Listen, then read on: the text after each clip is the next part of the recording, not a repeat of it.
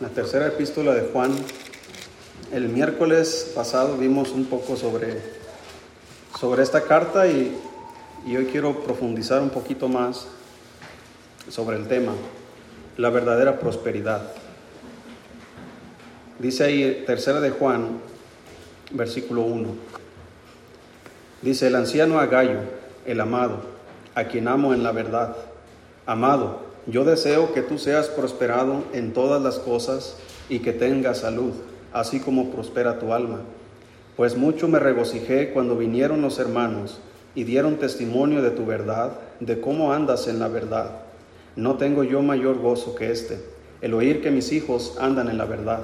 Amado, fielmente te conduces cuando prestas algún servicio a los hermanos, especialmente a los desconocidos los cuales han dado ante la iglesia testimonio de tu amor, y harás bien en encaminarlos como es digno de su servicio a Dios, para que continúen su viaje. Porque ellos salieron por amor del nombre de Él, sin aceptar nada de los gentiles. Nosotros pues debemos acoger a tales personas para que cooperemos con la verdad. Vamos a orar. Dios, gracias le damos por su palabra. Bendígala, Señor. Abra nuestro entendimiento, Padre, para comprenderla y ponerla en práctica. En el nombre de Jesús se lo pedimos. Amén. Dice el apóstol Juan a este hombre llamado Gallo, yo deseo que tú seas prosperado en todas las cosas. Hermanos, eh, vivimos en una época, eh, aunque esto ya viene de, de décadas más atrás, pero vivimos en una época, hermanos, donde se predica mucho acerca de la prosperidad en prácticamente todo el mundo la doctrina de la prosperidad.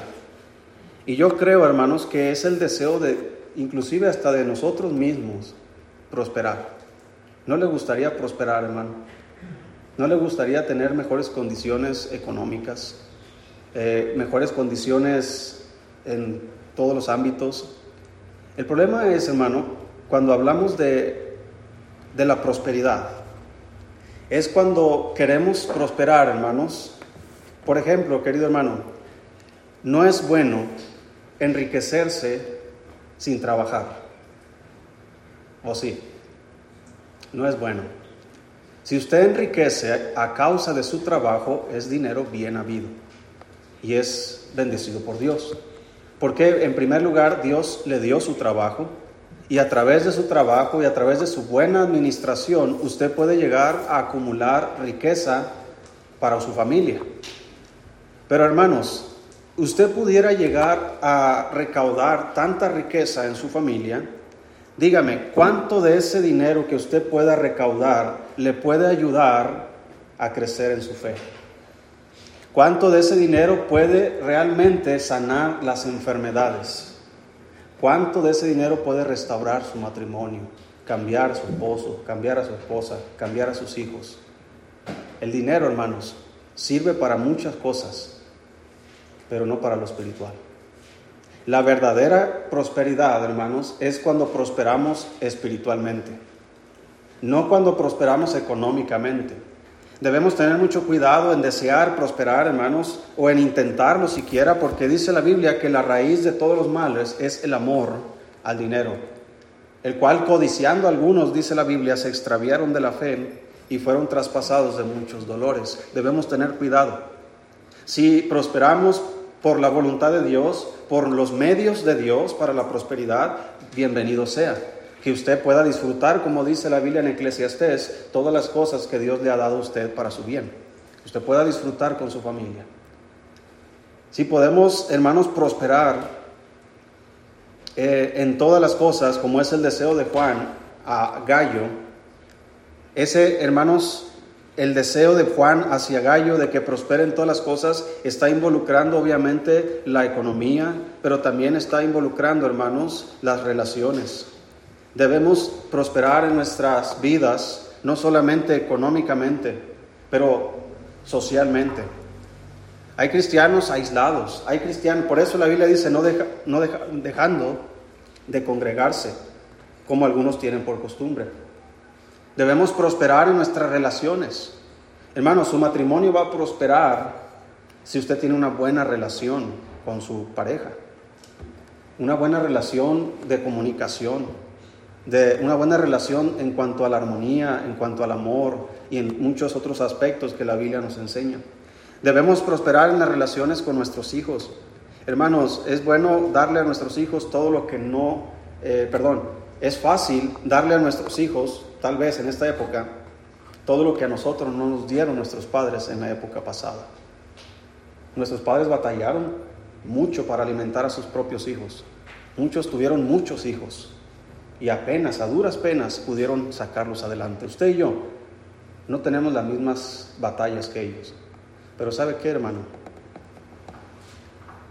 Somos capaces nosotros, como padres, de darle a nuestros hijos una verdadera herencia espiritual.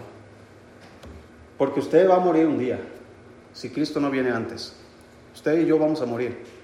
Lo que hayamos dejado, obviamente nuestros hijos se repartirán. Si usted tiene muchos hijos, pues les va a tocar muy poquito a cada uno de ellos. Pero ¿cuánto de la herencia espiritual tendrán de sus padres? Esa es la verdadera prosperidad, hermano. Sus hijos, eh, yo he escuchado, hermanos, empresas grandes. Allá en Hermosillo había una, una empresa muy grande, tipo Walmart, se llamaba BH, Valenzuela Hermanos, algo así. Murió el padre y todas las tiendas que había en Sonora desaparecieron, hermano, porque los hijos mal administraron los bienes que su padre había dejado, entre muchas otras empresas que igual pasa. Esa prosperidad, hermano, si usted se enfoca y se afana y se preocupa y trabaja y lucha por, por darle un patrimonio a su hijo, a sus hijos, hágalo, hermano, pero no olvide que esa no es la verdadera prosperidad. La verdadera prosperidad, hermanos, es la herencia cristiana la herencia espiritual que Dios quiere que nosotros tengamos. ¿Y cómo puedo yo adquirir esa prosperidad? Mire, dice ahí en 3 de Juan, versículo 2, Amado, yo deseo que tú seas prosperado en todas las cosas y que tengas salud, así como prospera qué cosa? Tu alma. ¿Qué sí estaba prosperando en la vida de Gallo? Su alma. ¿Cómo? Hay muchas formas, hermanos, obviamente no podemos abarcar todas, pero yo quiero señalar lo que aparece en el texto aquí. Una de las cosas que Gallo estaba haciendo en su vida, que estaba prosperando su alma. No estaba prosperando tal vez económicamente, porque dice la Biblia, yo deseo que prosperes en todas las cosas, dando a entender que a lo mejor había carencias y que tenga salud, dando a entender que probablemente estaba padeciendo alguna enfermedad. Entonces, Gallo, no tienes buena salud y no tienes tal vez la economía que muchos quisiéramos tener, pero sabes qué, Gallo, algo sí tienes. Tu alma está prosperando. Tu alma es valiosa. Tu alma lo que tú eres, tu mente, tus emociones, todo lo que tú involucra, involucra tu vida, lo que haces prospera. Esa es la verdadera prosperidad. Podemos tener todas riquezas y estar aislados allá de la vida cristiana, hermanos, y eso nunca nos va a satisfacer. Pero podemos tener todas las carencias, pero estar prosperando nuestra alma. Y eso, hermano, enriquece la vida de cualquier persona. Dígame, si usted no se siente bien cuando hace algo por Dios, para Dios. Mire, hermano, yo siempre me pongo de ejemplo, para no poner de ejemplo a alguien más. Antes de que yo sirviera a Dios, yo tenía deseos, anhelos. Quería ser astronauta, después bombero, después como cualquier niño, ¿verdad? No, yo quería ser veterinario. Me gustan los animales. Quería, eh, tenía otros deseos, también me gustaba el deporte. Yo quería jugar en la selección de México, ir a un mundial y ganarle a Alemania, ¿verdad? Yo quería ser futbolista y quería otras cosas, ¿verdad? Pero ¿sabe qué, hermano? El Señor tenía otros planes y aquí estamos. Todas esas cosas tuve que dejarlas a un lado, deseos, anhelos, planes. Aquí estamos. Y mire, hermano, ha sido la mejor decisión que yo he tomado. No me arrepiento. Y si volvería a nacer y volvería a enfrentarme con estas decisiones, volvería a tomar las mismas decisiones y volvería a estar aquí en Anáhuac. Esa es la voluntad de Dios y me siento pleno. No soy rico eh, económicamente, pero soy rico espiritualmente. Tengo muchas riquezas que el dinero no puede comprar. Lucho por ellas. Sigo adelante por ellas. Pero usted no se quede atrás. Usted también, hermanos, busque, dice la Biblia, poner la mira en las cosas de arriba, no en las de la tierra. Sí hay que esforzarse, sí hay que trabajar, sí hay que alimentar la familia, hay que vestir los hijos, sí hay que educar a los hijos, sí hay que esforzarse. Hay que, no, hay que ser mediocres, hermanos. no debemos irnos al extremo de ser mediocres, de, ah, es que el cristiano debe ser pobre. El cristiano, no, hermanos. Usted trabaje, ahorre, haga su patrimonio, usted échele ganas. No sea eh, negligente en esa área. Usted haga planes, pero nunca se le olvide, hermano, que eso no es lo más eh, importante. Lo más importante es lo que usted está produciendo espiritualmente, la verdadera prosperidad. ¿Y qué puede hacer usted? ¿Qué puedo hacer yo para comenzar a prosperar en nuestra alma? Como digo, hay mucho que decir, pero voy a solamente a tomar lo que dice el texto aquí. Dice en el versículo 5, aquí vienen las obras de Gallo. Amado, fielmente te conduces cuando prestas algún servicio a quienes? A los hermanos. Especialmente a quienes? Ahora, aquí no está hablando, hermano. Dice, fielmente te conduces cuando prestas algún servicio a los hermanos. Está hablando en general, a los hermanos. Y después especifica, especialmente, dice ahí, a los desconocidos. No está diciendo, hermano, de que Gallo se vaya a otra iglesia donde hay hermanos desconocidos para él y que preste servicios a ellos. No, está hablando de hermanos cristianos, familias especialmente familias misioneras que pasan por esa iglesia y que Él fielmente presta su servicio a ellos. Dice el versículo 6, los cuales han dado ante la iglesia testimonio de tu amor. Mira hermano, Juan el apóstol está en esta iglesia, llámese como se llama esta iglesia, y Gallo está en esta iglesia. Entonces, de esta iglesia donde está Juan, han salido cristianos que visitaron la iglesia donde está Gallo. Y Gallo sirvió a esos cristianos que vinieron de la iglesia de Juan a la iglesia de Gallo. Y cuando estos cristianos volvieron a su iglesia, dieron testimonio diciendo, oye, en la iglesia que está allá hay un hermano que se llama Gallo que fielmente se conduce, que siempre está atento a nosotros, que nos ayudó para continuar nuestro viaje.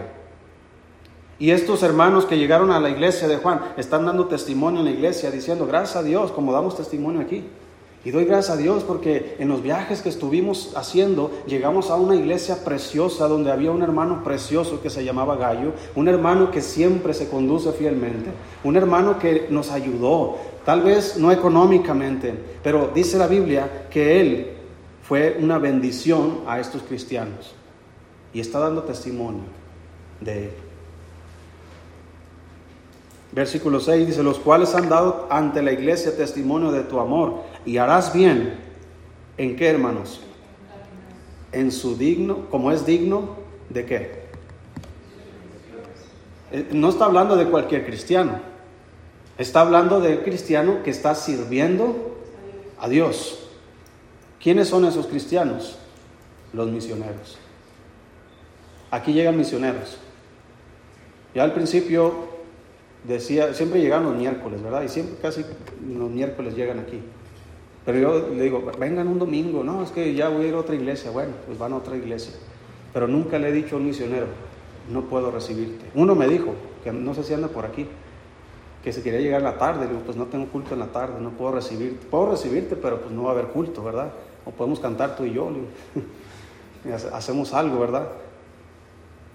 Pero es la única forma. Pero misionero que pasa por aquí, que me llama, que quiere llegar, debe ser recibido por esta iglesia.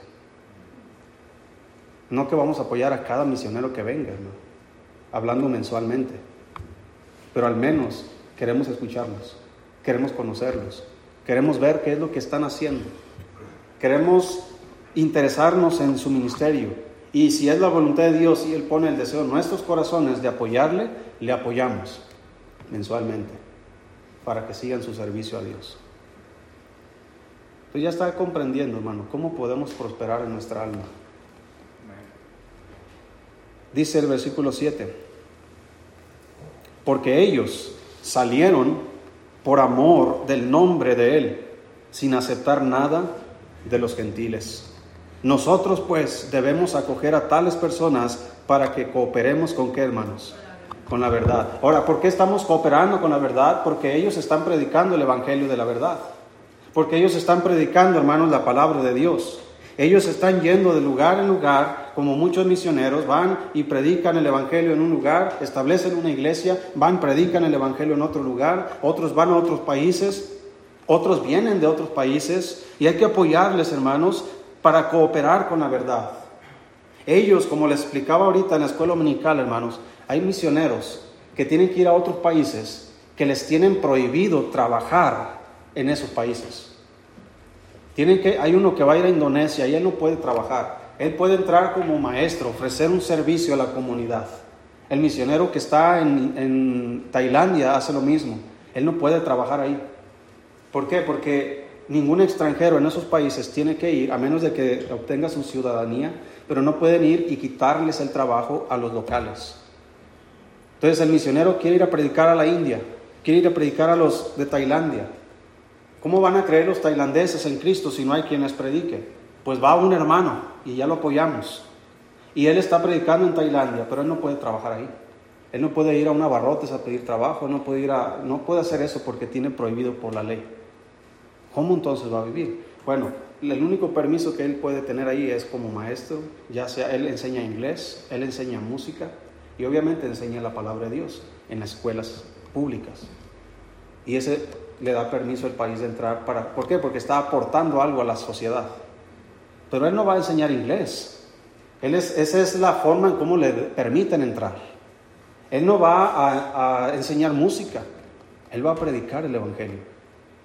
Y usa esos medios para poder entrar. Porque es lo que el, el país le permite. Ahora, ya está ahí. No puede trabajar. ¿Cómo va a obtener recursos para alimentar a su familia? aquí está nuestra cooperación. Lo que esta iglesia le da y lo que la otra iglesia en aquel estado le da y lo que la otra iglesia y entre todas las iglesias que apoyamos a ese misionero se recauda el dinero que es para la manutención de esa familia que está sirviendo en Tailandia. Estamos cooperando con la verdad. Yo no puedo ir a Tailandia, tú no puedes ir a Tailandia, a menos que Dios te llame y quieras ir. O si Dios no te llama y aún así quieres ir, tú puedes ir a Tailandia y predicar el Evangelio, pero tienes que ir por los medios que el país te dice. ¿Cómo vas a sobrevivir allá si no puedes trabajar? La cooperación de las iglesias. Y la iglesia que está cooperando con la verdad es una iglesia que está prosperando espiritualmente, porque no somos egoístas. El Evangelio ha llegado a nosotros y nosotros debemos permitir que el Evangelio salga de nosotros a otros lados de gracia recibiste, dice la Biblia, dad de gracia. Alguien vino a mi casa y me predicó. Alguien estuvo dispuesto a, invertir dinero para imprimir la palabra de Dios, para imprimir folletos, literatura. Alguien pagó, hermanos, por la Biblia que me dieron la primera que tuve. Alguien pagó. A mí no me costó, pero alguien pagó por ella. El misionero que fue y edificó la iglesia allá donde yo vivía, ese misionero fue apoyado por otras iglesias. Y él estuvo haciendo su ministerio. El ministerio creció alcanzó la calle donde yo vivía y el hermano llegó a mi casa y me predicó el Evangelio y yo conocí al Señor. Pero todo eso, aunque parece fácil, ah, qué fácil es ir por las calles, alguien tiene que invertir en eso. ¿Sí me explico? ¿De dónde salen los recursos entonces para que los misioneros continúen su viaje? De las iglesias. ¿Quieres prosperar? tener verdadera prosperidad, no se trata solamente de Dios, tú dame todo lo que yo necesito, sino que Dios me dice a mí, dad y se os dará. Dad y se os dará. Y dice cómo se te va a dar. Medida buena, apretada, remecida y rebosando. ¿Cómo es eso? Lleva tu cubeta de harina ¿sí? Llévate una cubeta para que te echen harina y la van a apretar para que le quepa más. Y la van a remecir para que se baje más y le quepa más y rebose. Así es como Dios dice que le va a pasar al que da. Dice 1 Timoteo capítulo 6.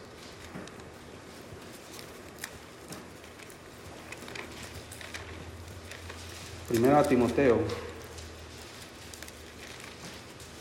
capítulo 6. La iglesia donde yo fui salvo, una iglesia que tiene más de 40 años, el pastor ya, ya murió, el misionero que, que inició la iglesia, pero él vivía en Estados Unidos con su familia y ellos abandonaron todo eso y fueron a predicar a esa ciudad con carencias, con necesidades, con problemas. Pero gracias a Dios que el Señor les usó para comenzar aquella iglesia donde yo, yo fui salvo, donde inclusive yo me bauticé y donde yo serví por un tiempo, donde yo fui entrenado para el ministerio. Y todo gracias porque un misionero estuvo dispuesto a ir a una ciudad a predicar el Evangelio. Y eso fue posible por iglesias que estuvieron dispuestas a apoyarle para que él fuera. Y lo mismo sucede con los misioneros que apoyamos. Si aquí alguna vez Dios llama a alguien para enviarlos como misioneros, les vamos a apoyar. Les vamos a enviar y vamos a cuidar de ustedes. No vamos a abandonarlos y dejarlos solos a sus expensas, porque esa es la, voluntad de Dios y ese es el mandamiento de Dios. ¿Cómo predicarán si no fueren enviados? Enviar es fácil, pero ¿cómo van? ¿Caminando? ¿Volando? ¿Cómo van los misioneros? Todo requiere, hermanos, recursos. Entonces dice aquí 1 Timoteo 6, versículo 17.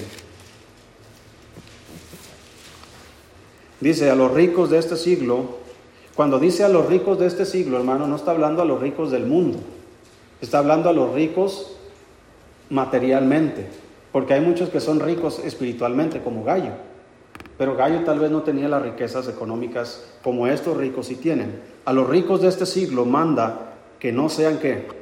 Altivos, ni pongan la esperanza en las riquezas, las cuales son inciertas, sino en el Dios vivo que nos da todas las cosas en abundancia para que las disfrutemos, que hagan bien, que sean ricos en buenas obras, dadivosos, ¿qué más?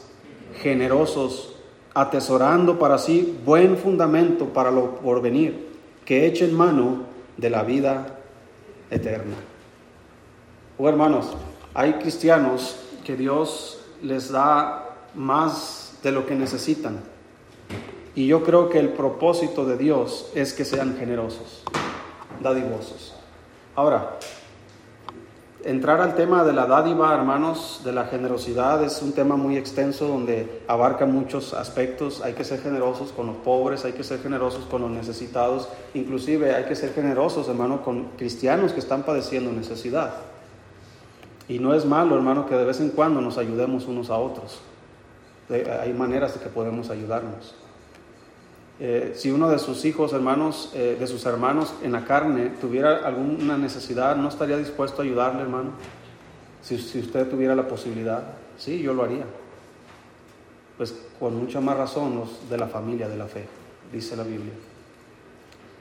Pero aquí estamos hablando de los misioneros. Ser generosos, echar mano de la vida eterna. Dios nos da, hermanos, las cosas en abundancia para que las disfrutemos y como la viuda, hermanos, que solamente tenía un puñado de harina y un puñado de aceite, aunque era, poco lo que tenía, mas sin embargo Dios hizo que no le faltara en su alacena por haber cuidado de su siervo. Entonces, hermano, Dios quiere darnos las oportunidades a nosotros para cooperar con la verdad. Dios quiere darnos oportunidades y hay abundantes oportunidades. Es cuestión, hermanos, de tener en nuestro corazón el deseo de sacrificar algo de lo que Dios nos da para que la palabra de Dios siga siendo predicada. Entonces, dice ahí, en Filipenses 4, vamos a buscar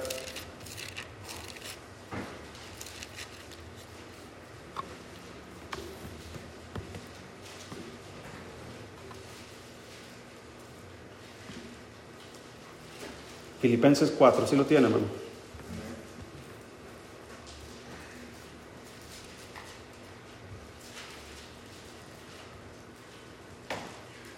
Dice el versículo 14. Sin embargo, dice, bien hicisteis en participar conmigo en mi tribulación. Y sabéis también vosotros, oh filipenses, que al principio de la predicación del Evangelio, cuando partí de Macedonia, ninguna iglesia participó conmigo en razón de dar y recibir, sino vosotros solos. Pues a una tesalónica me enviasteis una y otra vez para mis necesidades, no es que busque dádivas, sino que busco fruto que abunde en vuestra cuenta. Pero todo lo he recibido y tengo abundancia, estoy lleno, habiendo recibido de Epafrodito lo que enviasteis, olor fragante, sacrificio acepto, agradable a Dios. Mi Dios pues suplirá todo lo que os falta conforme a sus riquezas en gloria en Cristo Jesús. Al Dios y Padre nuestro sea gloria por los siglos de los siglos. Amén. Hermanos, a mí me parece increíble y maravilloso en este sentido de que el Señor nos permita participar en este ministerio. ¿Por qué? Porque Él no nos necesita, hermanos, simplemente. Dios tiene todo el poder, inclusive Él pudiera mandar a sus ángeles a predicar el Evangelio y lo harían mejor. Y no necesitan recursos, porque los ángeles que son mayores en potencia que nosotros, ellos pueden volar y pueden desplazarse por el mundo de una manera tan rápida. El mismo Señor pudiera haber publicado el Evangelio en las nubes para que todo el mundo pudiera leerlo en su propio idioma, pero no lo hizo, sino que nos confió a nosotros el ministerio de la reconciliación. De manera que puso en, en nuestros hombros como iglesia la responsabilidad de que el Evangelio vaya a todas las naciones. Pero ¿cómo van a ir a todas las naciones? Hablando técnicamente en las cosas físicas. ¿Cómo es posible que alguien se desplace desde México hasta Tailandia? ¿Cómo es posible? Bueno, a través de un transporte como un avión, un barco, no lo sé. ¿Y que llegas al aeropuerto y, oiga, pues voy a ir a predicar al Evangelio allá y, te subes al avión, no, pues adelante, ¿verdad? Y, tienen la banda municipal tocándote porque tú eres un maravilloso eh, misionero que va a ir. No, hermano, te van a cobrar el boleto. Y vas a llegar allá y vas a llegar a las tiendas y oiga, yo soy misionero, vengo por la comida que me, me debe de dar. No, ellos van a decir, tienes que pagar por la comida, tienes que pagar por la renta. Las cosas técnicas, es lo que muchos no ven, hermanos, cuando se trata de misiones. Porque siempre queremos espiritualizar todo. Ah, es que tienen que irse por fe, sí, pero una fe sin obras es una fe que muerta. Si yo digo que tengo fe, pero no tengo obras, es una fe muerta. Yo debo mostrar mi fe y yo debo cooperar con la verdad. Debo participar en las tribulaciones de los, de los siervos de Dios. ¿De, de qué manera? Ayudándoles en sus necesidades. Ahora, aquí hay unas cosas que están implícitas, hermano. En primer lugar, ellos no generan fruto espiritual, los misioneros. Lo generamos nosotros. Y al dar a misiones, suplimos las necesidades materiales que ellos tienen. Usted va a su fábrica, usted va a su empleo, a su a donde usted trabaja Usted trabaja por 8 horas, 10 horas, 12 horas, no sé. Usted ahí está día y noche tal vez. Bueno, el hermano sigue las noches, ¿verdad? Y ahí está usted un horario quebrado, echándole ganas, se esfuerza, se cansa, se fastidia, se enferma y usted gana su dinero, le pagan en la quincena y usted va y suple las necesidades de su familia y usted, hermano, tiene con qué, ¿cómo se dice la palabra? Eh, producir, Usted es maestro tal vez, o jubilado, usted es ingeniero, arquitecto, eh, doctor, enfermera, lo que sea. Usted tiene un empleo donde usted genera recursos para su familia. Empleo que Dios le ha provisto. Pero Dios toma de entre las ovejas de la iglesia, de las iglesias, toma una familia y le dice, yo quiero que tú vayas y prediques. Yo no quiero que sigas siendo un empleado de la empresa. Yo no quiero que sigas siendo un médico o un arquitecto. Te he escogido para que vayas y lleves las buenas nuevas. Ok, ¿y cómo va a generar los recursos para su familia? Si ya no puede ejercer lo que antes ejercía. Ahí es donde entramos nosotros. Los que generamos recursos, aportamos una parte.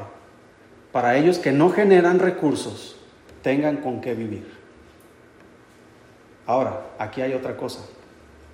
Dice en el versículo versículo 17.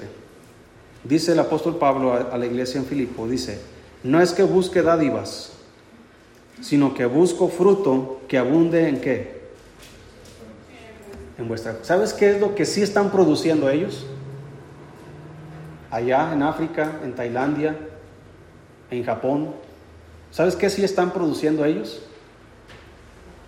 Almas salvas. ¿Sabes qué no estamos produciendo nosotros? Almas salvas. ¿Por qué? Porque usted está metido allá en su empresa, en su trabajo, usted no tiene tiempo para ir y ganar almas a la gente, ¿verdad? Y predicar el Evangelio. Tenemos que hacerlo, pero hablando de las cosas técnicas, a veces es imposible, su horario no le impide, le impide, su horario es difícil, el cansancio, eh, muchas cosas implican, pero usted está ya trabajando, esforzándose, echándole ganas por un cheque que le llega cada quincena, suple las necesidades de su, de su casa, pero usted se queda vacío en su cuenta espiritual. Esa cuenta a la que Pablo se refiere, hermanos, dice, busco fruto que abunde en vuestra cuenta. Es un fruto, hermanos, espiritual. No es fruto eh, material como el que tú produces. Pero el, fruto que los misioneros producen no es material. Ellos no van predicando, ganando almas y oiga, ¿le gustaría conocer al Salvador? Sí, bueno, son 500 pesos. Imagínense si le pagaran por, cada alma que ganaran. ¿Verdad? ¿Le gustaría? Sí, bueno, eh, ahí le hago su nota, ¿verdad? Ya tengo 500, ya produje, ¿no, hermanos? Pero usted va, hermano, ¿verdad? En las cartas, entre más reparte, pues más le llega el cheque. Usted, en horas extras, ¿qué pasa? Más le llega el cheque. Pero en cuanto a lo espiritual, ¿cuántas almas tiene en su cuenta? ¿Cuántas personas usted les ha predicado el Evangelio? El día que usted llega al cielo, ¿cuántas personas o por cuántas personas Dios le va a dar recompensas a usted? Hay muchos cristianos que se van a quedar con las manos vacías, su cuenta vacía. Mire hermano, aquí hay otro punto importante. El día que usted y yo muramos, la cuenta de su banco se queda aquí en la tierra. Pero a esta cuenta a la que se refiere Pablo es una cuenta que daremos allá en el cielo. Allá en el cielo, si recuerda los, la parábola que dice la Biblia que, un, un, hombre fue y contrató obreros para su viña y a unos los contrató y dice por un denario y luego ah, fue a la hora tercera, la hora sexta, la hora novena, fue la hora undécima y contrató todavía, faltando una hora para terminar. Y estos de una hora entraron una hora a trabajar y llegó el día de la paga, la hora de la paga. Los formaron a todos, primero los que trabajaron la, última hora y les dieron un denario. Los que estaban al final de la fila, que eran los que habían empezado desde el principio del día, dijeron, oye, ellos nomás trabajaron una hora y les pagaron un denario, nosotros trabajamos las 12 horas, tal vez nos van a dar 12 denarios. Cuando llegó su turno les dan su denario. Y ellos se molestan, oye, ¿por qué a nosotros nos haces iguales que a ellos? Hermano, porque en la obra de Dios no hay competencia. En la obra de Dios, todos los que sirvamos a Dios y todos los que cooperemos para el avance de la obra de Dios, tendremos la misma recompensa. Así que, ¿cómo puedo yo tener una cuenta amplia donde yo pueda recibir recompensas de parte de Dios si yo no estoy predicando en Tailandia? Si yo no estoy predicando en Japón, ¿cómo entonces coopera con la verdad? De eso se trata la obra misionera. Para eso es que levantamos cada año una, una, una ofrenda misionera donde mes tras mes nos comprometemos nosotros a ofrendar una cantidad establecida de acuerdo a lo que tengamos. Nunca prometa algo que no pueda cumplir, sino de acuerdo a lo que usted tiene. Usted se compromete, yo me comprometo a cada semana o cada quincena o cada mes, conforme a lo que establezcamos nosotros, yo voy a poner una cantidad para que este dinero llegue a Tailandia, llegue a África, llegue a España, los misioneros que estamos apoyando. Y de esa manera estoy cooperando con el Evangelio. Las almas que el hermano que está en España gane van a mi cuenta, porque yo estoy cooperando con él. Las almas que gane el hermano que está en Ghana, África, van a mi cuenta. ¿Por qué? Porque yo estoy cooperando con él. Y cuando llegue al cielo, el Señor va a dar recompensas a, a todos los que cooperaron con la verdad, los que fueron fieles, los que mantuvieron a esas familias que Dios eligió de entre nosotros para enviarlos a predicar a otras culturas, a otras lenguas, lugares difíciles donde inclusive muchos pierden la vida. Imagínese, hermano, el tremendo, la tremenda cosecha que tú y yo vamos a tener en el cielo, solamente por cooperar con la verdad, solamente por poner, a veces con sacrificio, porque dice la Biblia ahí, en el versículo 17, no es que busque dádivas, sino que busco fruto que abunde en vuestra cuenta, pero todo lo he recibido y tengo abundancia, estoy lleno, habiendo recibido de Pafrodito lo que enviasteis. ¿Cómo es eso, hermano? Olor fragante, sacrificio que acepto, agradable. ¿Usted cree, hermano, que no es un sacrificio poner aparte algo para dar a los misioneros? Cuando a veces nos hace falta en nuestra casa.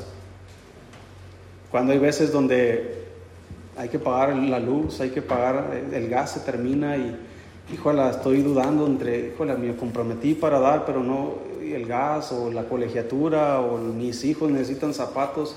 Hermano, por eso el Señor dice al final, mi Dios pues suplirá todo lo que os falte conforme a sus riquezas en gloria en Cristo Jesús. Mira hermano, cuando tú te comprometes para dar a los misioneros, tú te comprometes con lo poquito que tú tienes.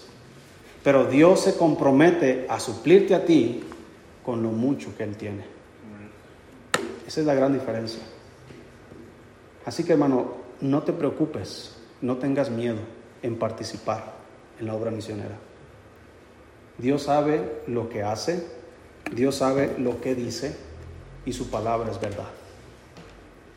Créame, desde que yo he empezado a apoyar misiones, he tenido necesidades, sí, las tengo ahora, muchas. Pero ¿sabe qué, hermano? Mi alma prospera. Económicamente no. Porque mi trabajo es uno igual como los misioneros, que no producimos. No generamos recursos. Pero ¿sabe qué si generamos, hermano? Hay cosas, hermano, dice la Biblia, que él mismo estableció a unos apóstoles, evangelistas, profetas, pastores y maestros, a fin de perfeccionar a los santos para la obra del ministerio, para que podamos crecer, ¿verdad? Todos juntos a la estatura de la plenitud de Cristo. Entonces, hermano, Dios puso a, los, a sus siervos en las iglesias en los lugares donde están predicando el Evangelio para la edificación del cuerpo de Cristo, hermano. Créame que de, este púlpito, de este predicador y de otros predicadores que vienen y exponen la palabra de Dios, Dios nos usa, nos utiliza para que tú puedas crecer en la palabra de Dios, para que tú puedas crecer en tu vida espiritual. Si tú pudieras darte cuenta, hermano, de cuántas cosas Dios te ha librado tan solo por haber venido a escuchar su palabra, no cabrían los libros que se habrían de escribir. Hay veces que venimos desanimados. ¿Cuántos no han venido desanimados a la iglesia alguna vez? Y nos vamos peor, ¿verdad? No, nos vamos con ánimo. Nada más porque alguien te saludó y te dio un abrazo. Dios te bendiga, hermano. ¿No dice la Biblia eso?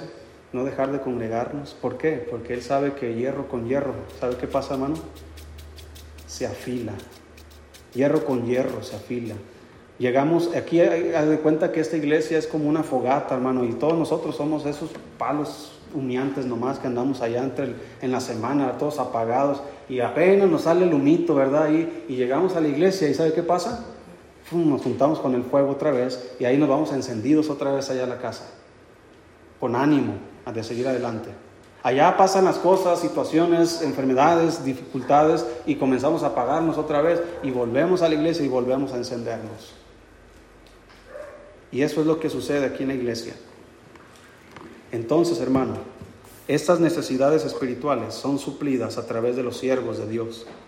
Pero las necesidades materiales de los siervos de Dios que no producen eh, materialmente son suplidas por nosotros, los que sí producimos. Hay, una, hay unos que dicen que el cajero automático, cuando los misioneros van, ellos más o menos saben cuándo les depositan las ofrendas que les mandan. Dicen que el cajero es el muro de los lamentos. ¿Verdad? Van y se paran y agarran la tarjeta y ah, hacen una oración final. Dios, que ya hayas depositado de Anáhuac y meten la tarjeta y ah, imagínate hermano, ellos también tienen necesidades como cumpleaños de sus hijos, ¿sí? Cumpleaños de su esposa. La esposa también le gustaría tener un vestido bonito eh, o una casa al menos más acogedora. Y nuestras ofrendas enriquece la vida de ellos, hermano, de como no tienes idea. Pero el trabajo de ellos nos enriquece a nosotros, como no tienes idea. Así que yo puedo darte y decirte muchísimas cosas aquí de esto. Y a lo mejor me las vas a creer, a lo mejor no. Pero cuando lleguemos al cielo, nos vamos a dar cuenta de la verdadera cosecha. Allá en el cielo va a ser todo lo que es real. Y muchos cristianos van a llegar al cielo sin haber hecho nada. Pero muchos que pensaron, ah, pues ¿qué, son? Yo con trabajos puedo dar esto, y, pero ¿qué puedo hacer con eso? Hermanos, todo lo que demos al Señor, siempre y cuando lo demos de corazón, es sacrificio acepto, agradable a Dios. Pero cuando podemos hacer más y nos quedamos con poco y hacemos poco, ahí hermano es donde, como dice la Biblia, el que siembra escasamente, escasamente también segará. Pero el que siembra generosamente, generosamente también segará. Dice en Gálatas capítulo 6, ya vamos terminando aquí hermano. Gálatas capítulo 6.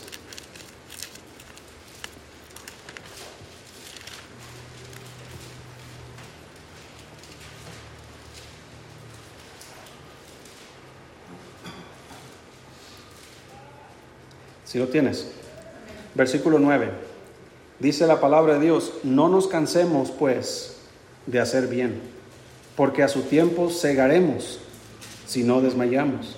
Así que según tengamos oportunidad, hagamos bien a todos y mayormente a los de la familia de la fe. Según tengamos oportunidad. Pablo le dijo a los filipenses, yo sé que ustedes querían, pero les faltaba la oportunidad. Así que hermano, cuando Dios te dé la oportunidad de hacer algo por misiones, no dudes en hacerlo. Porque puede llegar el, día, hermanos, donde el Señor simplemente ya no más nos va a considerar, nos descartará y usará otros. Como dice la Biblia, en los días de, de Eliseo, de Elías, perdón, había viudas en Israel, pero no fue enviado Elías sino a la viuda de Sarepta de Sidón. Y el Señor predicó ese mensaje, hermanos, en su propia ciudad, en la propia sinagoga donde él creció. Su primer mensaje ahí, donde muchos se maravillaban, y este quién es, no es el hijo de José, el carpintero, pero él comenzó a decirles, miren, eh, les dio dos, dos historias. Había muchos leprosos en los tiempos de Eliseo, pero ninguno fue limpiado sino Naamán en Sirio. Y había muchas viudas en Israel en aquel tiempo, pero a ninguno fue enviado Elías, a ninguna, sino a la viuda de Sarepta de Sidón. Dice la Biblia que los hombres comenzaron a enojarse y a enfurecerse contra Jesús porque estaba hablando contra ellos. Así que hermano, no dejes pasar la oportunidad. Muchos dirán, ah, pues a mí qué. Si Dios me descarta, pues allá el que se la aviente es su problema. Allá que los misioneros, ah, ah, yo voy a vivir con mi, lo que yo tengo felizmente. Hermano, no sabes lo que implica cuando Dios descarta a alguien. Cuando Dios ya no más te considera para algo bueno. Cuando Dios ya no más te vuelve a decir, oyes, quiero incluirte para que cooperes. Pero cuando Dios me sigue considerando, hermano, es porque Él sabe que puedo hacerlo Y es porque Él sabe y Él quiere bendecirme. Y Él quiere que sea parte. Eso es la verdadera prosperidad. ¿Quieres prosperar? Toma tu parte en la obra misionera. Toma tu parte en las misiones. Toma tu parte en las ofrendas misioneras. Toma tu parte en las necesidades de los siervos de Dios. Toma tu parte según tengas oportunidad y según lo que tengas. Pon algo aparte. Será un sacrificio acepto, será un sacrificio agradable a Dios. Y mira, termino con Hebreos capítulo 6.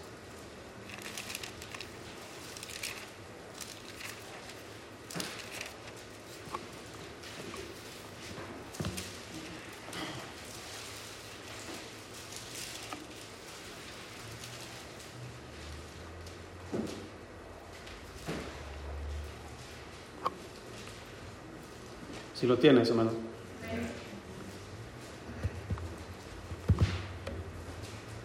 Dice la Biblia 6:10. Porque Dios no es injusto para olvidar vuestra obra y el trabajo de amor que habéis mostrado hacia su nombre, habiendo servido a los santos y sirviéndoles aún. Pero deseamos que cada uno de vosotros muestre la misma solicitud hasta el fin, para plena certeza de la esperanza. Hermano, Dios no es injusto. Tú puedes esforzarte, hermano, en tu trabajo, puedes hacer el mejor trabajo de la mejor calidad, esforzarte al máximo, mejor que tus compañeros, sacar los mejores trabajos y aún así ser despedido. Y aún así no ser valorado en lo que haces. Pero Dios nunca trata así a sus siervos. Dios nunca trata así a los que hacen algo por Él. Dios no es injusto, hermano, para olvidar cada semana, cada quincena, cada mes que tú sacrificas algo de lo que tienes para que su palabra siga siendo predicada en todo el mundo. Dios no olvida. Siempre te tiene en su mente. Y cuando más lo necesites, no, no voy a entrar ya en eso, hermano, aquí lo tenía apuntado, pero ya se nos fue el tiempo. Pero en tu casa lee la historia de aquella mujer eh, donde el profeta Eliseo fue y esa mujer le hizo una casa, un cuarto, le puso una cama, un candelabro y cada vez que pasaba el profeta comía y dormía en ese cuarto. Después esa mujer llegó el hambre y se fue. El profeta le dijo, vete a donde puedas porque el hambre ha llegado a la tierra. Y dejó todas sus riquezas, todas sus tierras, sus propiedades. Y lee la historia, te darás cuenta cuándo es que Dios no olvida.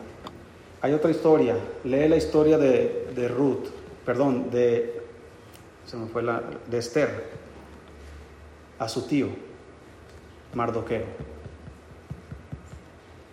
lo que él hizo por el rey. Evitó que lo mataran. Y todo lo que hacían en el reino, había un registro, hermanos, donde se anotaba todo lo que alguien hacía a favor del reino. Y ahí estaba escrito en ese libro de las memorias lo que Mardoqueo había hecho para impedir la muerte del rey. Así que pasó el tiempo. Aquel hombre malo quería destruir a los judíos y había engañado al rey para que firmara un decreto para que pudieran matar a todos los judíos. Así que Mardoqueo, hermanos, él sabía y Dios sabía también. Y la obra de Mardoqueo estaba en el recuerdo de Dios y estaba en el registro del rey. Un día, por casualidad, aunque no hay casualidades en las cosas de Dios, el rey no podía dormir y le dijo a uno de sus siervos, oye, léeme las historias ahí que están en los registros porque no puedo dormirme. Y abrieron el libro de las memorias y se había escrito lo que Naamán había hecho a favor del rey. Y el rey dijo, ¿y qué se hizo a favor de Naamán por lo que él hizo? No, Señor, no se le ha dado nada.